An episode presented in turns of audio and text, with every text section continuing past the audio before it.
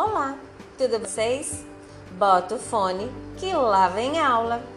Só para lembrar, eu tô gravando esse Meet com nossa segunda semana do terceiro bimestre, RED 2020, e também tô gravando o Meet, desculpa, o podcast ao mesmo tempo, né? Para as duas possibilidades aí de, de entrar em contato com o conteúdo, beleza? Pois bem, espero que vocês estejam bem, que aqui a gente está levando. Então, bora lá. Na primeira semana do terceiro bimestre, a gente relembrou os conteúdos do primeiro e do segundo bimestre, é, para a gente poder conectar com este conhecimento que a gente vai estar trabalhando aqui no terceiro bimestre, na segunda semana. Então, dentro de arte visual, nós estamos estudando imagem bidimensional e a gente também está dando foco na nossa aprendizagem na potência criativa, ou seja, nos processos criativos. E o que, que isso quer dizer? É não dar vez aos estereótipos, ou seja, a cópia, as reproduções. Muito pelo contrário, é saber nos ouvir, nos perceber e nos expressarmos através da arte, que é uma expressão, uma comunicação não verbal, não é falada e não é escrita. É desenhada, é pintada porque está dentro do mundo artístico. Então a gente saber colocar a nossa expressão. E a gente está entendendo para isso, está estudando para isso a composição artística bidimensional, como é que ela se compõe, para que a gente, entendendo, a gente consiga melhor se expressar artisticamente, mesmo não tendo a intenção de ser um artista. E com isso a gente também aprende concomitante a comunicação artística. Quanto melhor a gente se expressa, mais a gente é um bom apreciador ou sabe apreciar a arte. A arte não faz parte assim do, de todo momento do nosso cotidiano, né? São momentos específicos, mas quanto mais eu a estudo, a conheço, ela melhora a minha expressão e comunicação como um todo, em todos os ambientes da vida. Por isso que é bacana a gente estudar, mesmo não querendo ser artista, além de nos tornarmos cidadãos sabedores de apreciar a arte que nos faz bem, aquela que nos encanta na vida e que nos dá prazer, conforme a gente falou a semana passada, na primeira semana do terceiro bimestre. Se você não escutou nem o podcast, nem assistiu o Meet ou não assistiu o Meet, por favor, vá lá que você vai entender melhor o que a gente vai falar aqui na segunda semana. Dentro da composição artística, ou seja, aquilo que compõe um trabalho bidimensional artístico de cunho expressivo, é, de cunho criativo, é, nós temos que entender que ela se compõe de alguns elementos visuais próprios da arte.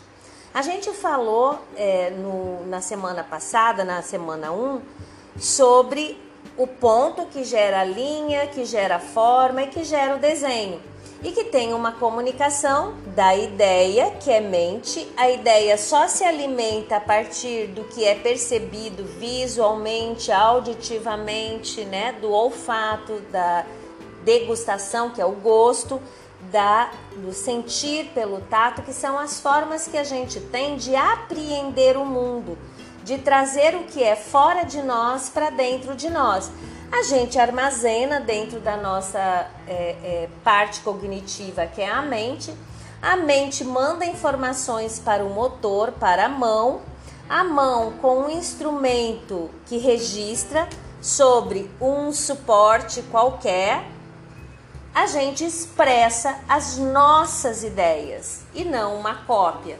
Quando a gente busca inspiração em outros trabalhos artísticos, sejam obras de arte, sejam desenhos de amigo, pinturas de amigo, a gente se inspira, a gente também recolhe essas informações visuais e elas vêm nos nossos trabalhos, nas nossas expressões pessoais, mas não como cópia, como reprodução, já feita a mistura dentro de nós para que nós consigamos nos expressar através das nossas imagens, ou seja, dos nossos trabalhos artísticos. Então, voltando, a composição artística bidimensional, que eu só falei aí do ponto que gera linha, gera forma, gera desenho, é um dos elementos. A cor é um outro elemento da visualidade, que no momento em que eu conheço a cor, eu consigo fazer escolhas conforme a minha ideia, conforme aquele projeto, né? Ideias são projetos do que eu quero expressar. Então, quanto melhor eu conheço, melhora a minha performance, a minha prática de produção artística, aqui no nosso caso, a arte educacional, né? Porque nós não temos intenção de transformar-nos em artistas. Muito pelo contrário, a gente só quer ser um melhor entendedor, porque isso nos ajuda em outras instâncias da vida. Então, dentro da composição artística, agora no terceiro bimestre, nós vamos estudar a cor. É, a cor, ela é importante para a pintura então, nós vamos conhecê-la, né? É, nesta dimensão de poder ter mais possibilidades aí de uso nos nossos trabalhos da cor. A cor a gente aprende ainda lá na educação infantil, eu acho, né? Quando as professoras começam a falar vermelho, azul, amarelo, né? Que são as cores primárias. Pois bem, o é, que, que quer dizer, na verdade, cor primária? Que são cores puras, puras que não nascem de nenhuma mistura. Não adianta, vocês podem misturar todas as cores do universo. Vocês nunca vão chegar nem na cor amarela, nem na cor azul, nem na cor vermelha. Essas a gente tem que ter, porque elas são as cores matrizes, aquelas que vão gerar todas as outras cores seja é, na sua forma natural, né, o vermelho, o azul, o amarelo, seja na sua forma industrial que a gente tem hoje. A forma industrial que a gente tem é lápis de couro, a tinta guache, a hidrocor que a gente conhece como canetinha, por exemplo. Então, as três primárias, elas, por isso elas têm primárias, vêm de primeiras, né? Elas são as cores que não resultam de mistura, mas que geram todas as outras cores. As cores secundárias já nascem, resultam da mistura dessas três cores primárias. Então, se eu pegar o vermelho com o amarelo, eu vou ter o laranja. Se eu pegar o amarelo com o azul, o verde. Se eu pegar o azul e o vermelho, o roxo. Se eu misturar uma cor primária com uma secundária, nós vamos gerar outra paleta, outra gama de cores misturadas. Então, se eu misturar uma cor primária com uma secundária, eu vou gerar uma cor terciária.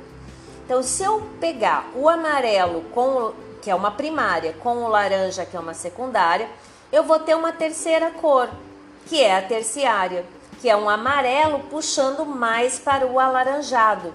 A gente tem o hábito de chamar de amarelo ouro às vezes, né, que é um amarelo mais intenso.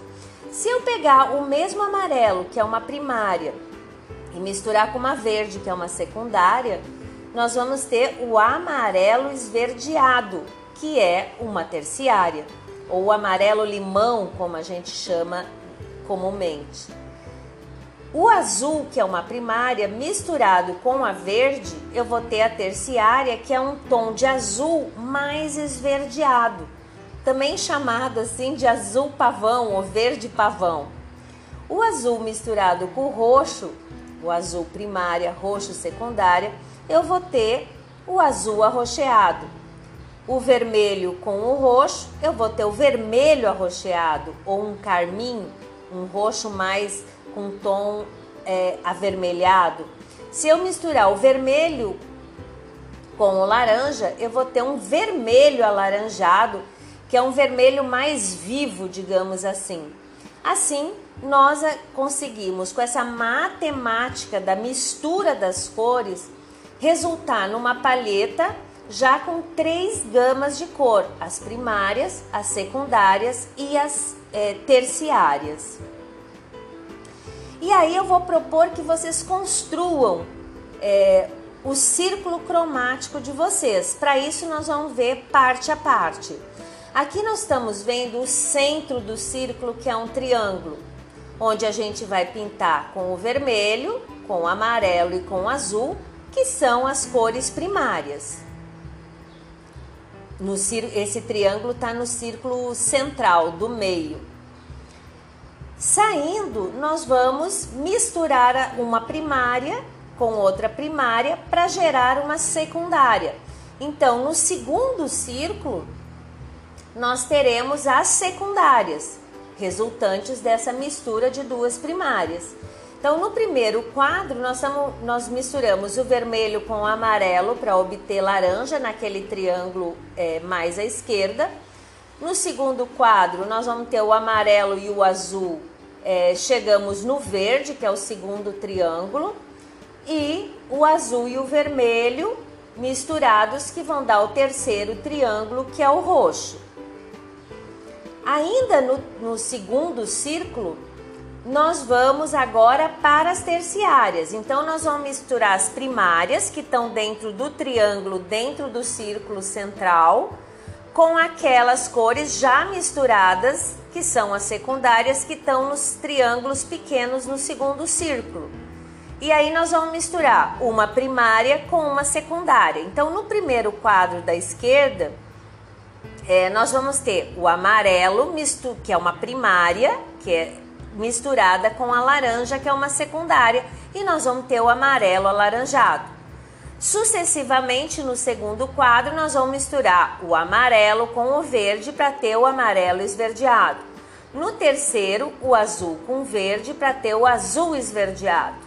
No quarto, o azul com o roxo para obter o azul arroxeado.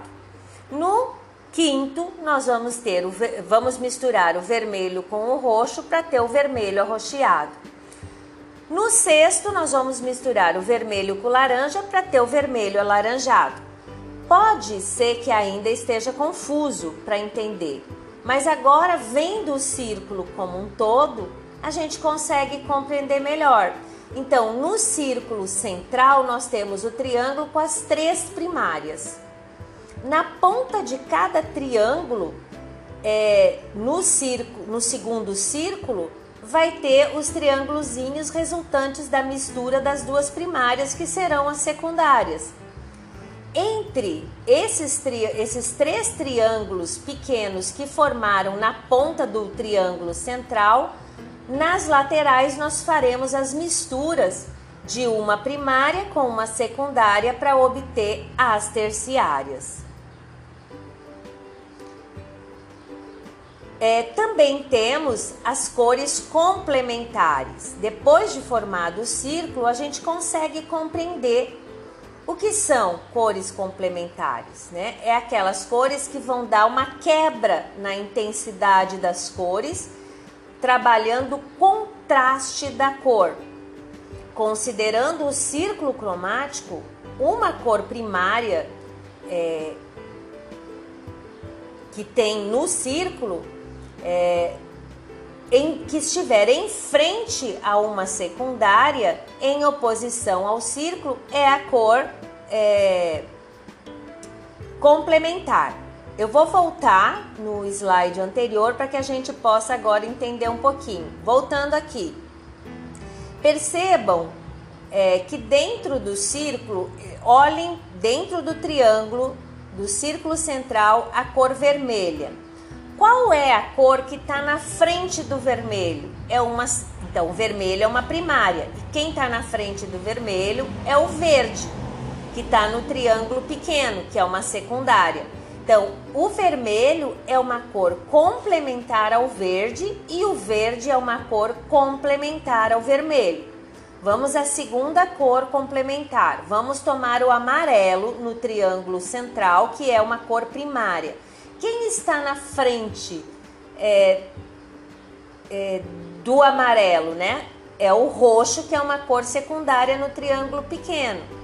Então, o roxo é complementar ao amarelo e o amarelo é complementar ao roxo. Vamos tomar o azul agora. O azul é uma cor primária. Quem está na frente? Laranja. O laranja é complementar ao azul e o azul complementar ao laranja. Então, quais são as cores complementares? Azul e verde, amarelo. Opa, desculpa. Amarelo e roxo e azul e laranja são as cores complementares.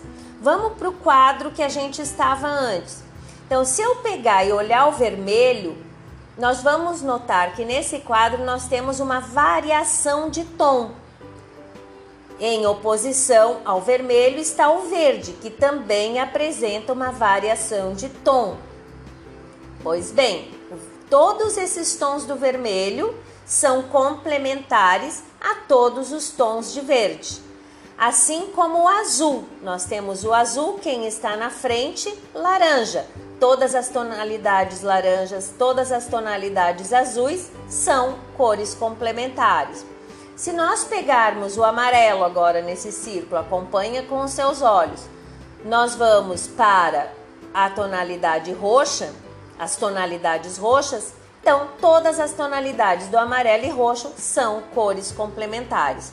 Para quem está no podcast, vai ter que pesquisar é, ou vir assistir o vídeo de qualquer maneira, tá, gente? Porque senão não vai ter como você eu descrever com tanto detalhes. Eu ainda não sou boa em podcast não para fazer isso. Mas bora lá. Aproveitamos então para entender a monocromia. Se eu considerar uma cor como base, vamos pegar o vermelho.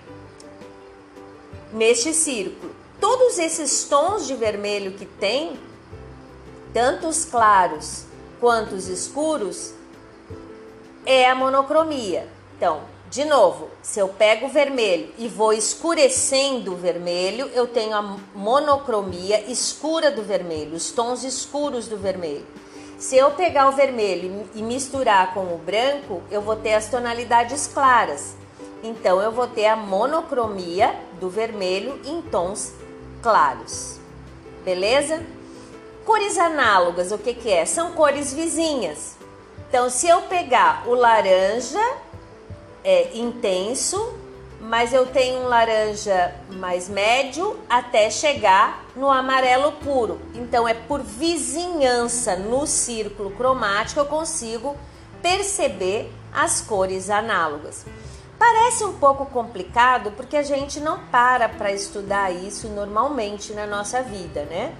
Mas é interessante a gente ver cores primárias, cores secundárias, cores terciárias, cores complementares, é, monocromia, que são tons de uma mesma cor, e as vizinhanças de uma cor, né? É, tanto ali está tá mostrando do laranja para o amarelo, mas eu poderia pegar do azul para o amarelo, eu poderia pegar do azul para o roxo, eu poderia pegar do vermelho para o amarelo, eu poderia pegar do vermelho para o roxo, né? E assim por diante. Vamos para o próximo, que vão ser é, é, essa. Ah, esqueci de falar das cores quentes. Vamos, vamos voltar lá no, no nosso círculo cromático que feito à mão. Então aqui é, o lado das cores quentes é aquela lado do círculo que tem o vermelho, que tem o amarelo, que tem o laranja. As cores é, frias é o lado do círculo que vai apresentar os tons de azul e verde e que vocês podem pesquisar depois para entender melhor as questões das cores quentes e frias que não foi falado aqui. Esquecimento da professora. Acho que dá para acontecer isso também, não dá não? Então bora lá, voltando. Então nós vimos a, as cores complementares, nós vimos as cores análogas, né? Para poder entender a variação de cor, inclusive da monocromia naquele quadrinho. Pois bem, quando a gente fala em harmonia, em equilíbrio da cor numa pintura de arte, ela se dá por esta combinação de cores. Por isso a gente entender as cores para que a gente traga na visualidade do nosso trabalho esse equilíbrio, essa harmonia de cor conforme as nossas ideias. E o contraste, então, é uma distinção né? A grosso modo, como eu disse ali. É, na linguagem visual, o contraste pode estar neste equilíbrio, né? Que é um equilíbrio de forças na composição é, visual. Tanto quando eu junto determinadas cores, por exemplo, eu vou deixar mais intenso, quanto se eu dispersar, eu vou quebrar um pouco este campo de tensão de força de cor. Se eu escolher tonalidades mais frias, mais é, é, suaves, eu vou ter um campo de força suave. Se eu escolher uma gama de cores mais intensas, mais fortes, eu vou ter um outro é, é contraste, tipo de contraste no meu trabalho. Se eu escolher complementar, por exemplo, é um outro tipo de, de força né, que eu, eu tenho que entender e equilibrar no meu trabalho. Se eu escolher só trabalhar com as cores primárias, é um outro tipo. Se eu escolher trabalhar só com as secundárias, é um outro tipo de contraste. Se eu misturar primárias com secundárias, é um outro tipo de contraste. Então, cada escolha que a gente faz da palheta, como a gente chama em arte, ou seja, das cores, resulta em tipos diferentes de contrastes, de campo de força para trazer essa harmonia e esse equilíbrio conforme as minhas ideias. É, em termos de cor, nada é proibido, né? É, se a gente não está no campo da técnica pura, tudo pode ser escolhido. Basta é, eu fazer a escolha conforme o que eu quero expressar e como eu quero expressar o meu trabalho para que ele seja apreciado por outras pessoas e principalmente por mim mesma. Eu tenho que gostar do meu trabalho, eu tenho que estar né, é, satisfeita visualmente com a minha produção como um todo, mas também com a minha paleta de cores. Então, a cor é apenas um elemento da composição é, visual, tanto no, na bidimensionalidade quanto na tri. Porém, a gente está tratando de bidimensionalidade aqui. A cor ela pode ser usada tanto tendo esse saber é, da palheta e até aprofundando nesse, nesse, né, no estudo da cromia, como é, sem eu não ter saber algum né? Aí eu vou usar intuitivamente. Então, quando eu não tenho saber, eu uso intuitivamente as cores no meu trabalho. Mas quando eu passo minimamente a conhecer um pouquinho sobre cor, eu já começo a pensar sobre cor. Né? É interessante como essa mudança se dá a partir do momento em que a gente começa a ter mais intimidade com algum assunto, com algum conhecimento, como que a gente vai se apropriando dele, mesmo que inconscientemente. Para quem desejar usar melhor essa potência da cor no seu trabalho artístico, é sempre indicado conhecer, estudar, né, exercitar as cores, né? Exercitar as cores é desenhar, é pintar bem muito para a gente poder é, ir compreendendo essa paleta conforme a nossa expressão. Então, é, estudar cores ajuda nesse encontro com o gosto da gente, com o nosso estilo, né? O que, que é harmonia e o que, que é contraste que nos agrada, né? O que, que agrada a nossa percepção, a nossa é, é, expressão visual. O estudo cromático, que compreende primárias, secundárias, terciárias, quente, fria, complementar, análoga, monocromática e etc., podem ser conhecidos em diferentes é, é, experimentados né, em diferentes materiais. Lápis de cor, pode ser com a, o hidrocor, que é a canetinha, com giz de cera, entre outros, assim como tinta guache, acrílica, óleo, pode ser experimentado em papel, tecido, madeira, metais, etc. Eu recomendo aqui o lápis de cor e o suporte aí de papel, né? Seja uma, uma folha sulfite, seja uma folha do caderno com pauta mesmo, não há problema algum. Então, conhecer as cores, experimentando as cores, né, com os diferentes materiais e diferentes suportes, nos dá um conhecimento e uma possibilidade de escolhas para as nossas expressões artísticas. Aqui, para nós, em aula, eu vou propor que a gente é, estude com lápis de cor mesmo. É, e aí uh, a gente vai construir o nosso, o nosso círculo cromático. Eu construí dessa forma que eu estou mostrando para vocês. Usei o que eu tinha em casa para foi uma, um, um, potezinho de, de inox que eu tenho e um copo de inox para fazer o círculo, mas se você tiver compasso, você pode fazer com compasso. Se não tiver nada e quiser fazer a mão livre, não há problema algum. Você pode usar régua e lápis, né? Eu usei a régua para fazer os traços, para montar o círculo, conforme eu mostrei. É, vamos voltar aqui para que vocês consigam é, ver no nosso nesse círculo. Vocês podem tomar como parâmetro para desenhar o círculo de vocês e fazer o próprio círculo. Recomendo também que vocês pesquisem no Google, né, se puderem, é, o círculo cromático, o círculo das cores. Vejam modelos diferentes. Se quiserem escolher um outro modelo perfeito, desde que vocês tragam a compreensão das cores primárias, secundárias, terciárias, as quentes e frias que eu esqueci, né? As cores complementares, ah, o círculo da monocromia, né, da, da harmonia análoga, se você é, der conta de fazer o seu segundo círculo, que são esses que a gente está é, copiando da internet que eu estou mostrando para vocês.